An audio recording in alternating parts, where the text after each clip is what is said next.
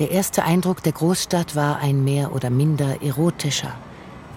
Damals, als Stanke mit seinen Klassenkameraden am frühen Sonntagabend mit dem Eilzug dorthin fuhr, um in den Seitenstraßen neben dem Bahnhof an Schaukästen vorbeizuschleichen, deren Inhalte seit Jahren nicht mehr ausgetauscht worden waren. Verblasste, handkolorierte Bilder von Damen in gewagten Badeanzügen. Vom Blue Curacao mutig gemacht, drückten sich die Jungen an den belustigt zur Seite tretenden Türstehern vorbei, immer noch in verschlissenem Frack und eingedelltem Zylinder einer Fantasieuniform gekleidet. Und kamen hinter zwei schweren Filzvorhängen in eine dämmerig beleuchtete und nur schwach besuchte Bar, wo sich im Zwielicht tatsächlich eine gelangweilte Frau auf einer Drehscheibe wälzte. Eigentlich genau das Richtige für die Jungen, denen eine Ahnung zur Erregung genügte so dass sie schon nach einem kurzen Blick wieder zurück nach draußen stolperten, um sich auf der Rückfahrt bei einer Flasche Le Patron aus dem Bahnhofskiosk gegenseitig des Abenteuers zu versichern, das in den nächsten Wochen ihre nächtlichen Fantasien anreichern würde, ohne ihre sonstige Realität zu tangieren.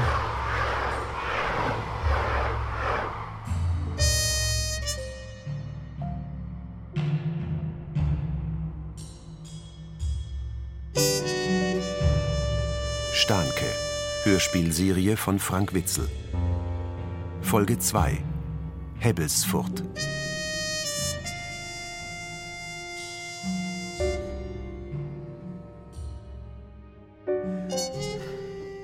Es war Ende Juli, wahnsinnig heiß.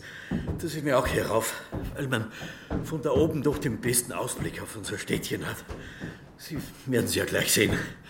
Hebbelsfurt hat nämlich durchaus was zu bieten, auch im Umland. Und wenn dann jemand kommt, jemand mit einem Blick fürs Wesentliche, ein sympathischer Mensch, das sage ich nach wie vor, sympathisch war der. Der erkannte die spezifische Problematik unserer Gemeinde, konnte mit ein, zwei Sätzen sagen, an was es hier fehlt. Ich kann schon nachvollziehen, warum mein Vorgänger sich darauf eingelassen hat. Vorsicht, Stufe. Da schauen Sie. Das ist doch ein einmaliger Ausblick. Zumindest, wenn man hier auf der Ostseite steht. Da hinten, das ist übrigens der Lorbruch und etwas weiter rechts der große Holst. Da geht einem doch das Herz auf, nicht wahr? Naja, und noch ein Stück weiter, da sieht man es daneben. Also die Schneise. Und natürlich, wenn man da jetzt so runterschaut, da erkennt man auf den ersten Blick, dass das die komplette Stadtstruktur irgendwie schon also beeinflusst. Naja, andererseits, kann man eine Stadt nicht nach der Aussicht bewerten, die man auf sie hat. Da würden einige noch viel schlechter abschneiden. Dabei sage ich einige, die meisten. Man schaut ja nicht auf eine Stadt, man lebt in ihr. Naja, gut, das sage ich Ihnen ja nichts Neues. Das liegt ja auf der Hand. Und wenn die Schneise, so wie anfänglich geplant, fertiggestellt worden wäre, ich meine, gehen wir mal wieder runter. Die Hebbelsfurter Schneise ist ja mittlerweile sprichwörtlich geworden. Ein widersinniges Projekt gegen alle städteplanerische Vernunft, das nicht nur mehrere Millionen während der Projektierung verschlungen hat, sondern ein Vielfaches für den Rückbau kosten wird. Eine unverantwortliche und wirklich katastrophale Das ließe sich von einer ganzen Reihe anderer Bauprojekte der Länder und des Bundes auch behaupten. Das wird hier auch gar nicht in Abrede gestellt. Dennoch bleibt es eine Tatsache, dass die Gemeinde Hebbelsfurt auf Jahre, was sage ich, Jahrzehnte hin hoch verschuldet sein wird. Und dass Ihre Mandantin... Standke war nur freier Mitarbeiter. Er arbeitete unter eigener Regie, führte nur eine Provision ab. Eine Provision? Wir sprechen hier immerhin von stattlichen 1,5 Millionen. Das nennen Sie eine Provision? Es kommt eben immer auf die Gesamthöhe bei so einem Projekt an. Hebbelsfurt, das war noch vor meiner Zeit tolles Ding, wenn man mich fragt. Toll. Ich weiß nicht, ob Starnke das allein ausgeheckt hat oder zusammen mit der Schmeri, aber darauf muss man erstmal kommen. Ich meine, darauf kommen, das aufzugreifen, was tagtäglich überall in den Kommunen gängige Praxis ist. Sich das zu eigen machen und entsprechend auszunutzen. Nicht einfach kopieren, sondern weiterführen. Als Starke dem Bürgermeister von Hebbelsfurt diese Schneise andrehte, da musste er nur die ganzen Klischees bedienen. und von der Anbindung an das Umland sprechen, von der gewonnenen Fahrzeit für die Pendler, auch wenn es nur drei, maximal vier Minuten waren. Das alles fiel auf fruchtbaren Boden und schon fanden sie seine Idee brillant. Stanke lebte bereits seit einigen Jahren mit einem ihm davor ungekannten Gefühl der körperlichen Vorsicht. So wie Menschen mit einer Glasknochenkrankheit leben, die jeden Schritt sorgfältig abwägen oder Bluter, die zu allen Dingen einen größeren Abstand wahren, weil eine scharfe Kante oder ein hervorstehender Splitter ihr unmittelbares Ende bedeuten könnte. Nur dass er nicht genau wusste, vor was er sich in Acht zu nehmen hatte und ob es überhaupt um eine Gefahr von außen ging, die er befürchten musste, Begegnungen etwa, und nicht vielmehr um innere Gedanken, die das auslösten, was er der Einfachheit halber seinen Spleen nannte. Obwohl diese Bezeichnung ähnlich leer und bedeutungslos war wie die Namen der Tabletten, die ihm ein befreundeter Arzt unleserlich auf Rezepte schrieb und die er in der Regel schon nach wenigen Tagen wieder absetzte, wenn er sie denn überhaupt einnahm. Es soll jetzt alles auf seinen Tablettenkonsum geschoben werden? Du hast doch gehört, dass er die Medikamente immer wieder selbst abgesetzt hat. Ach, das gehört doch zu der eigenen Legendenbildung dazu. Ich würde nichts davon glauben.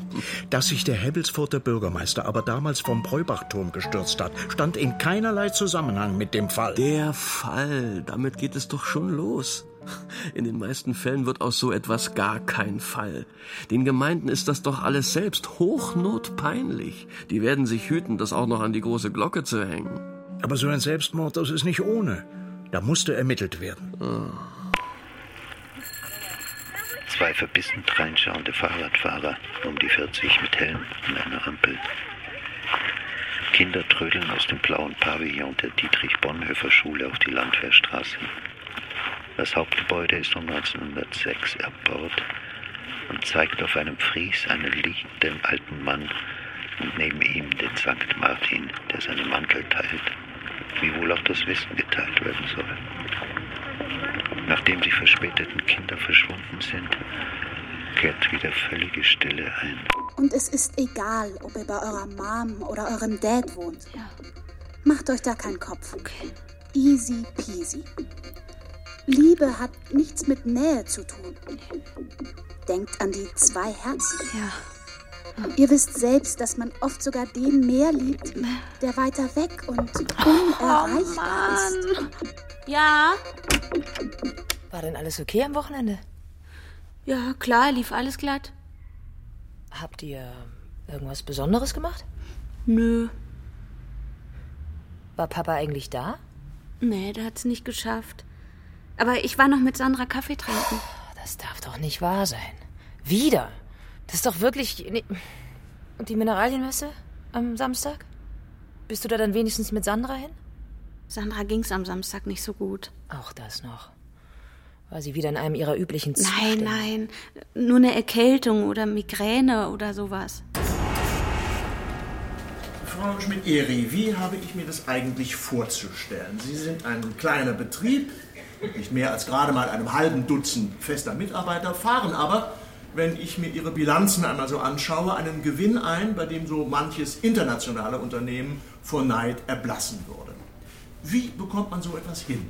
Vielleicht verraten Sie uns einmal das Geheimnis Ihres Erfolgs. Wir sind natürlich Teil größerer Konsortien, arbeiten aber selbstständig. Ja, so etwas Ähnliches habe ich mir schon gedacht, nur beantwortet das meine Frage nicht. Verehrter Herr Staatsanwalt, wenn Ihnen ein Geschäftsmodell nur deshalb suspekt erscheint, weil Sie seinen Aufbau nicht verstehen, da können wir Ihnen leider auch nicht helfen. Du weißt, was das bedeutet. Bedeutet, bedeutet. Kommen Sie mir jetzt nicht noch mit Bedeutungen. Bedeutungen sind deutbar. Spiel hier nicht den Klugscheißer, Professor. Ich bin kein Professor. Das habe ich nie behauptet. Und äh, apropos Klugscheißer, dass der Darm quasi ein zweites Gehirn ist, ja, das hat man ja tatsächlich inzwischen herausgefunden. Sag mal, willst du mich verscheißern? Oh, ich bin nicht derjenige, der diese Fäkalanalogien benutzt. Aber bevor Sie sich wieder aufregen, ja, ich weiß, ich weiß doch, was das für mich bedeutet. 12.000. Und die sieben vom letzten Mal macht zusammen genau 20.000. Ich nehme an, das ist jetzt höhere Mathematik, Professor. die ich aus meiner jetzigen Position heraus leider nicht in der Lage bin zu hinterfragen, oder? Da hast du ausnahmsweise mal recht.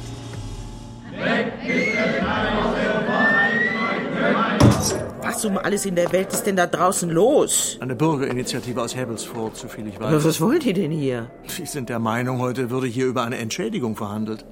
Ha, Entschädigung. Mein Gott, was denken die denn? Bitte, Herr Staatsanwalt, lassen Sie da draußen umgehen für Ruhe sorgen. Ja.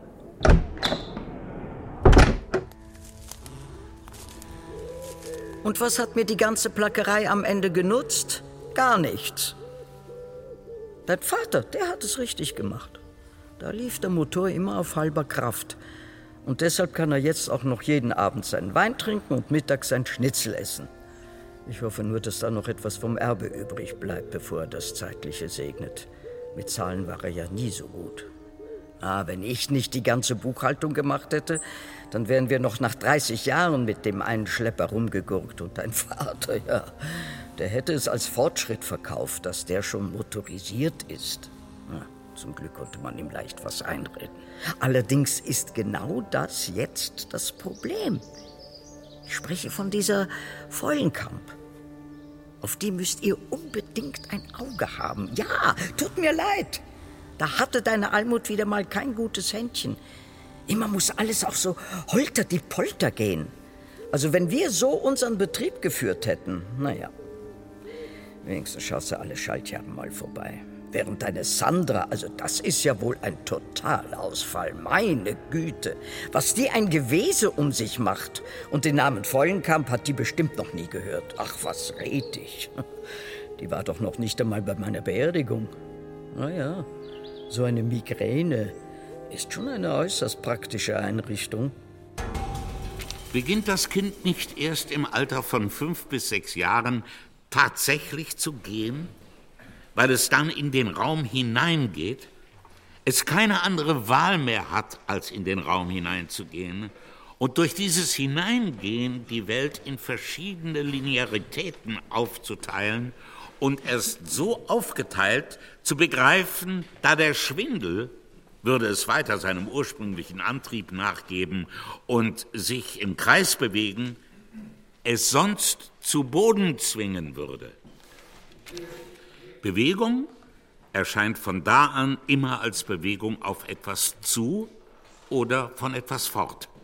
Was jedoch nicht heißt, dass dies der tatsächlich in uns angelegte Ausgangspunkt unseres Bewegungsapparates ist. Café Bistro Goldgrube Zugang ab 18. Aloha Friseur. Hair Lounge für Sie und ihn. Bevor sich sein Leben, zumindest von außen betrachtet, in sein Gegenteil verkehrte, war Starke niemand, der alle Fünfe gerade sein lassen oder etwas nur dem Schein nach tun konnte. Kim, Nails und Beauty. Fachpraxis Fußpflege.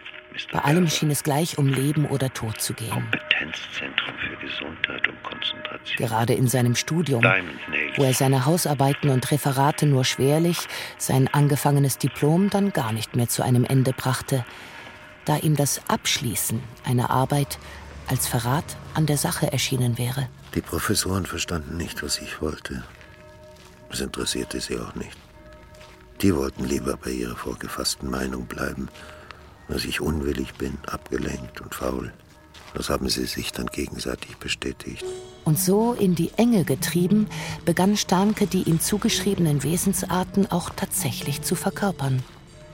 Anfänglich aus Trotz, später dann, als der Grund für seine Verhaltensveränderung in Vergessenheit geraten war, einfach, weil er sich daran gewöhnt hatte. Zuletzt ein melancholisch unter eine Brücke gerücktes Pizzalädchen geschlossen. Dann werden die Autofahrer ohne Vorwarnung aus dem Stadtkern auf die Umgehungsstraße hinaus katapultiert. Pietätsschmied ist Tag und Nacht unter 33537 zu erreichen. Melancholie der fünfstelligen Rufnummer. Ganz selten, dass mich ein verschlafener Tag noch an die Zeit erinnert, wenn ich als Kind krank im Bett lag. Manchmal im Wohnzimmer auf der Couch liegen durfte. Durch die Verandatür nach draußen in den Schnee schauen. Auf dem tragbaren Fernseher neben meinem Bett ein Mädchen. Ich bin auch allein und schaue auch nach draußen in den Schnee, wo die anderen Kinder Schlitten fahren. Ich habe eine unheilbare Krankheit und werde bald sterben. Sie hatte wenigstens eine Krankheit, die man benennen konnte. Ich war nur erschöpft, müde. So wie jetzt. Einfach wahnsinnig müde. Ich bin auch erschöpft und müde. Ich leg mich auch wieder hin. Ich habe nur noch zwei Wochen. Meine Arme fühlen sich so an, als hätte ich den ganzen Tag Dinge hin und her geschleppt. Wenigstens eine Suppe hätte ich Henriette machen sollen. Aber ich war einfach so kaputt, dass ich gleich wieder eingeschlafen bin. Und dann habe ich sie schlicht und einfach vergessen. Erst als sie am Abend die Tür ins Schloss gezogen hat, bist du aufgewacht und lagst eine halbe Stunde wach. Hast versucht, dich an irgendwas ganz Bestimmtes zu erinnern. Aber es wollte dir einfach nicht einfallen.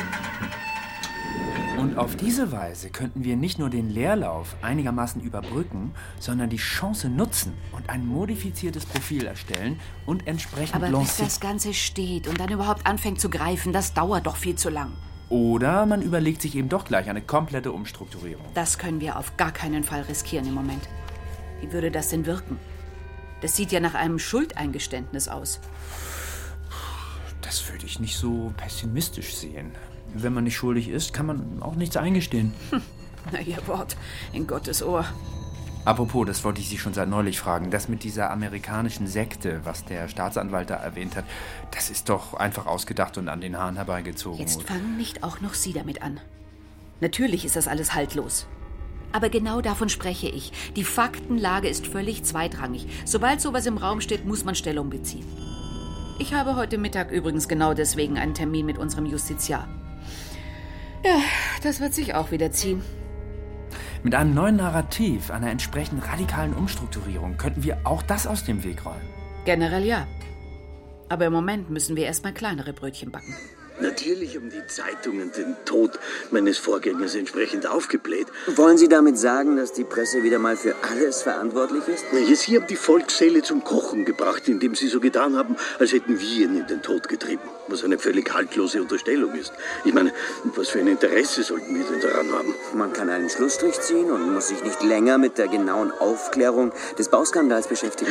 Als ließe sich damit irgendetwas lösen. Damit fangen die Probleme doch erst richtig an. Sie können sich vielleicht vorstellen, was das für eine aufstrebende Gemeinde wie Heppelsfurt bedeutet. Auch gerade für das Umland. Schließlich kam die Idee ja nicht von ungefähr, uns als Mittelpunkt des Landkreises zu Dürfte etablieren. ich Sie bitten, auf das Thema zurückzukommen? Ja, was ist denn das Thema? Das- wird doch gerade hier verhandelt. Von der IGWT haben wir seinerzeit niemanden zu fassen bekommen und die Aussicht, sich jetzt in einen jahrelangen Prozess zu verwickeln, der an den Fakten auch nichts beändert, das ist doch alles. Schauen Sie, ich bin Pragmatiker. Das heißt, Sie schrecken auch nicht vor unbequemen Maßnahmen zurück? Ich, ich habe mich um die Stelle wahrlich nicht gerissen, das dürfen Sie mir glauben. Aber ich drücke mich auch nicht vor meine Verantwortung. Und dann steht man plötzlich da und alle zerren an einem herum. Aber, aber Rückbau, ich meine, wissen Sie, was das bedeutet? Noch einmal das Ganze, auf Jahre hinaus eine komplett blockierte Stadt. Schauen Sie sich doch mal Stuttgart an, Berlin. Selbst die haben Probleme, das aufzufangen. Aber wir, mit unseren Mitteln, das ist doch vollkommen illusorisch. Die Akte Ihres Mannes fürs Grobe, wenn ich ihn einmal so bezeichnen darf, liest sich ja nicht ganz uninteressant und beantwortet vielleicht auch die Frage, welche Qualifikationen Herr Starke eigentlich für die Ausübung seiner Funktion bei Ihnen befähigt. Ich darf noch einmal darauf hinweisen, dass unser Antrag auf Abtrennung der beiden Verfahren noch anhängig ist und die Behandlung von Zeugen Sie meinen Mitangeklagten? Zeitpunkt wenig zielführend erscheint. Äh, Da bin ich aber ganz und gar anderer Ansicht, denn schon bei oberflächlicher Lektüre stößt man auf Details, die für unseren Fall durchaus interessant sind. Ich erwähne nur Widerstand gegen die Staatsgewalt, Körperverletzung, Sachbeschädigung, ja, das geht hin bis zur Gefangenenbefreiung. Das, was der Herr Staatsanwalt hier insinuiert, passt genau in das allgemeine Schema der Anklage, die mangels tatsächlicher Beweise zu billiger Stimmungsmache greift, denn um nichts anderes handelt es sich hier. Bitte konkretisieren Sie, Herr Verteidiger.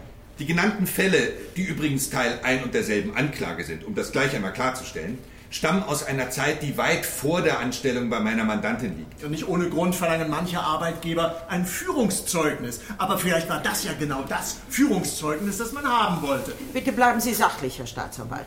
Wie bereits gesagt, waren diese Taten zum Zeitpunkt der Einstellung bereits verjährt. Außerdem handelt es sich um eine einzige, übrigens selbst seinerzeit vor Gericht als sehr fragwürdig eingeschätzte Anklage, die hier vom Herrn Staatsanwalt aufgebläht wird so als würde man das banale Übertreten eines Überholverbots aufteilen in unzulässiges Überschreiten der vorgeschriebenen Richtgeschwindigkeit, Überfahren einer durchgezogenen Linie, Gefährdung des entgegenkommenden Verkehrsdurchwechsel auf Ja, ich glaube, wir haben Ihren Punkt ja. verstanden, Herr Verteidiger. Äh, ganz habe ich es noch nicht verstanden, aber die Verbindung von Psychologie und Architektur klingt spannend. Man versucht eine Stadt wie einen Menschen anzuschauen. Was hat er für Träume, für Bedürfnisse, für Absichten? Was sind die Dinge, die er selbst nicht über sich weiß? Also, wo liegt sein Unbewusstes? Wo wird er von Zwängen dominiert, von seiner eigenen Vergangenheit? So schauen Sie also Menschen an? Interessant. Ja, natürlich nicht im Alltag. Ich meine, natürlich nicht, wenn man. So? Naja, was ich sagen will, in der direkten Begegnung, da ist das natürlich alles ganz anders. Schade. Nee. Was meinen Sie? Was ich meine? Nun, ich hätte Sie sonst gefragt, was Sie so in mir sehen. Meine Träume, mein Unbewusstes, meine dunkle Vergangenheit. Vom Über-Ich ist wieder mal nicht die Rede. Das wird allzu gern vergessen. Das hat auch seine Gründe und ist durchaus von Vorteil. Am stärksten wirken immer die Dinge, die nicht benannt sind. noch stärker die, die noch nicht mal einen Namen haben. Ja, das stimmt. Denn sobald man etwas benennt, droht es zu verschwinden. Quasi im Begriff. So wie Starnkes Theorie der Psychogeographie sich auflöst. Genau so. Man hat einen Begriff gefunden und fährt dann mit diesem Begriff im Kopf durch die Gegend, um genau das Gegenteil von dem zu tun, was man vorhatte. Das Gegenteil? Ich verstehe nicht ganz. Vernichten anstatt zu erforschen. Sind verbunden mit der Mailbox von Starke. Bitte sprechen Sie Ihre Nachricht nach dem Tonsignal. Ja, hier ist noch einmal Neubert von der Stadtsparkasse. Ich hatte bereits vor zwei Tagen um einen Rückruf gebeten und würde Sie noch einmal dringend bitten, mich vielleicht morgen im Laufe des Vormittags zurückzurufen. Ja, heute Morgen war Ihr Herr Vater zusammen mit einer gewissen Frau Feulenkamp hier bei uns in der Filiale. Er wollte eine größere Summe Bargeld abheben, 8000 Euro. Vielmehr war es diese Frau Feulenkamp, die das alles zu regeln schien. Vollmachten lagen auch vor. Ich konnte die beiden mit Mühe und Not auf einen Termin morgen Nachmittag vertrösten, indem ich den Tod ihrer Frau Mutter und noch Unklarheiten über die Vermögensverhältnisse vorgeschoben habe. Tja, Sie sehen, es drängt also, denn wenn ich bis morgen Mittag nichts von Ihnen gehört habe, dann muss ich das Geld auszahlen. Da sind mir die Hände gebunden. Papa, rufst du mal zurück? Hey, ich wollte dich nur kurz zu unserem Jahrestag anrufen. Nichts Besonderes. Dir einfach nur sagen, dass ich an dich denke. Pass auf dich auf.